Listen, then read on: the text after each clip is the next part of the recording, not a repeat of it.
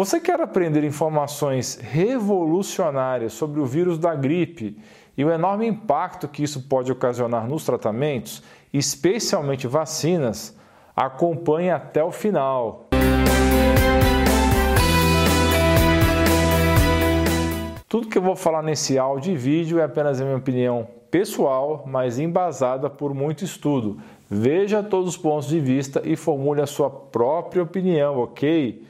Quem estuda comportamento de mercado e acompanha as indústrias alimentícia e farmacêutica sabe que é comum um suplemento esportivo ou uma medicação serem lançadas para uma finalidade bem específica e depois as empresas empurram para bem mais gente através de campanhas de marketing bem orquestradas ou mesmo através de influência nos médicos, no caso dos remédios. Eu vou dar dois exemplos aqui para você entender. O primeiro exemplo é a famosa bebida eletrolítica, que começa com Gato e termina com Raid. Ela foi desenvolvida para atletas de endurance, aqueles que correm muitos quilômetros para repor o sódio, potássio, entre outros minerais. Através de marketing intensivo, hoje até mesmo aquele menino gordo que não sai do videogame toma essa bebida. Outro exemplo são as estatinas. Com o passar do tempo, as diretrizes foram mudando para aumentar o número de pessoas que tomam esses remédios para baixar o colesterol. Antes era um grupo bem pequeno, hoje, se bobear, tem cardiologista querendo colocar na caixa d'água municipal para todos beberem, porque a visão deles é que isso é altamente benéfico. Para saber mais sobre a verdade sobre as estatinas, veja meu vídeo do card e descrição. Bem, algo parecido aconteceu com as vacinas. Elas certamente salvaram incontáveis vidas, especialmente a de poliomielite e as tríplices virais. Evitaram milhões de sequelas neurológicas. Então, elas têm um enorme mérito quando indicadas e usadas com responsabilidade. O problema é que criaram um mercado multibilionário e isso atiçou a ganância de muitas empresas que aprenderam a manipular a imprensa e muitos médicos. Então, hoje existe um monte de vacinas de eficácia duvidosa e que podem causar complicações raras mas muito graves, como doenças neurológicas gravíssimas. E existem clínicas especializadas tentando empurrar um monte de vacinas. Existe um limite de tolerância do corpo para tanto estímulo imunogênico, ou seja, o corpo pode sofrer um estresse excessivo no sistema imune. O problema é que ninguém sabe qual é esse limite e ele varia muito de pessoa a pessoa. Mas a indústria não quer nem saber e empurra tudo em você. Mas e se eu te disser que a pesquisa fundamental sobre o que são exatamente os vírus, como eles nos infectam, ainda não foi realizada? E se eu te disser que muito do que é assumido e acreditado sobre o perigo de micróbios, particularmente os vírus, pode estar tudo errado se colocado à luz de novas descobertas radicais recentes em microbiologia. Segundo a mídia divulga, o chamado vírus da gripe seria uma força letal e todos os cidadãos de bebês a idosos deveriam ser vacinados. E para isso existe a vacina da influenza, popularmente conhecida como vacina da gripe. Todos que são contra essa vacinação em massa são automaticamente taxados de malucos, atrasados e irresponsáveis. Nas palavras de Bill Gates, quem critica esse tipo de vacinação está matando criancinhas. O problema é que existem centenas de vírus que provocam sintomas exatamente iguais da gripe ou influenza. Nós chamamos esses vírus coletivamente como vírus dos resfriados. Mais de 200 vírus causam sintomas gripais ou de resfriado, como febre, dor de cabeça, dor no corpo, tosse e coriza. Sem os exames laboratoriais, os médicos não conseguem diferenciar a influenza dos outros vírus.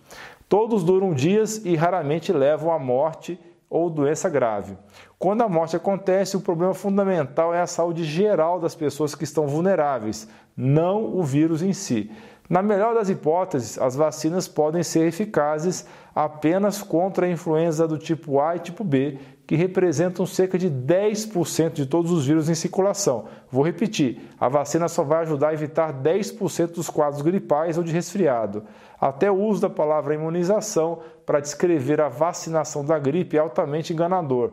No momento em que a palavra é usada, ela já pressupõe eficácia e faz parecer que os que optam pela não vacinação são contra a imunidade. Porém, quem é contra a vacina da gripe, em geral, é na verdade pró-imunidade.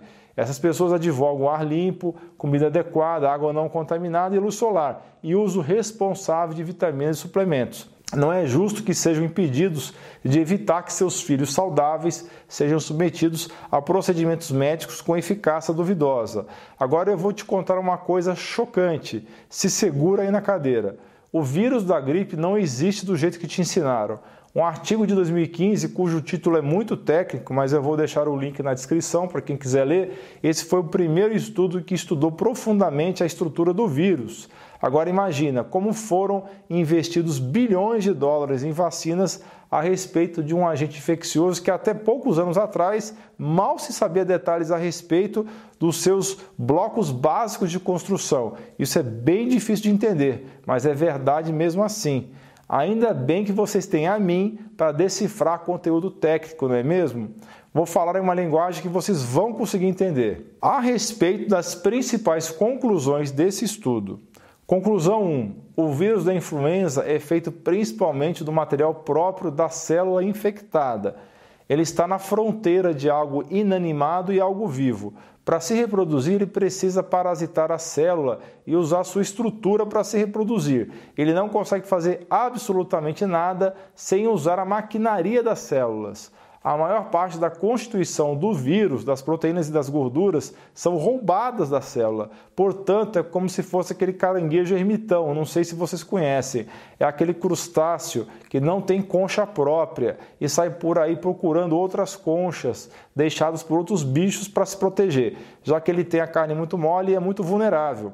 Quando ele cresce, precisa trocar de concha e é sempre uma concha emprestada, ele mesmo não produz. Bem, os vírus são parecidos. Se eles infectam uma ave, vão ter as proteínas de uma ave.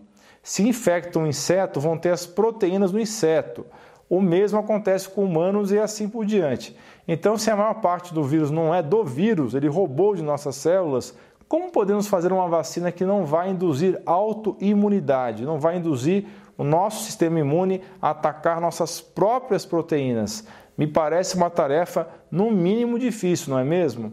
Conclusão 2. Os vírus têm uma semelhança muito grande com estruturas recentemente descobertas nos organismos, chamadas de exossomas são vesículas ou bolinhas microscópicas que têm RNA dentro, um tipo de material genético, e que as células usam para se comunicar entre si. Então, além de hormônios, neurotransmissores e outros mediadores químicos entre as células, nós temos também os exossomas. Vai sair material sobre esse assunto, exossomas, daqui a dois dias, dependendo de quando você está assistindo, já deve estar disponível. Existe uma teoria que diz que pode ser que parte dos vírus tem papel na ecologia dos organismos e servem como mensageiros entre espécies e até entre reinos dos seres vivos. Então, assim como temos bactérias do bem, que são do microbioma ou da flora normal das pessoas, teríamos também vírus que poderiam ser benéficos e fariam parte do viroma. Eu falo mais sobre isso nesse vídeo do card na descrição. Então, qual é a conclusão desse áudio e vídeo? O jeito que a gente enxerga os vírus está errado e é preciso estudar com calma quando as vacinas são pertinentes ou não. Não é para chamar quem é contra vacinas automaticamente de lunático. É preciso ponderar prós e contras, como eu disse, vacinas já salvaram milhões de vidas, mas já prejudicaram outras milhares. Segundo novas teorias, os vírus não seriam nem bons nem maus, seriam como se fossem máquinas que podem salvar ou matar. Seriam essenciais para organismos se adaptarem às condições ambientais em constante mudança. Poderiam carregar informação genética para mudar a expressão de genes nas células, algo que pode ser feito pelos exossomas e também por vírus. Isso porque o nosso conjunto de genes demora muito para mudar, algo como 100 mil anos no mínimo, e isso não seria o suficiente para espécies se adaptarem a mudanças rápidas do ambiente. Para você que curte o conteúdo desse canal, é muito importante o seu suporte. Conheça o grupo de apoiadores. Temos um grupo de WhatsApp onde eu tiro dúvidas e também forneço conteúdo exclusivo que vale muito mais que a contribuição mensal. Para quem faz parte do grupo de apoiadores, eu vou disponibilizar um PDF com artigos sobre vacinas, mas tem muito mais material. Estamos no momento no processo de migração da plataforma Apoia-se para catarse.me. Isso porque tivemos problemas com a primeira. E aqui quero aproveitar a oportunidade para publicamente pedir desculpas a você que já foi apoiador e cancelou por problemas de processamento ou por outros. E vamos fazer todo o possível para que esses problemas não se repitam na nova plataforma.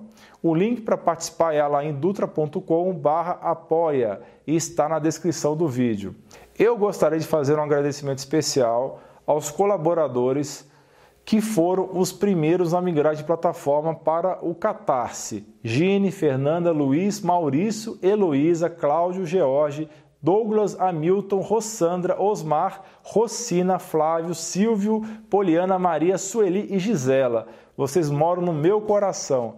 Beijo grande. Muito obrigado por ter acompanhado esse vídeo até o fim. Por favor, dê o seu like, isso é muito, muito importante. Assine o canal, ative o sininho e compartilhe esse vídeo nos seus canais, nos seus grupos de WhatsApp e Facebook. Vamos espalhar a palavra. Deixe também o seu comentário abaixo e a sua sugestão de novos vídeos. Se você não quer perder mais conteúdo, assine a lista de e-mails, o link vai estar na descrição. Não esqueça de dar uma conferida no novo podcast. O link também está na descrição ou você pode pesquisar na sua plataforma preferida. Você é fera! Um grande abraço e um beijo no seu coração.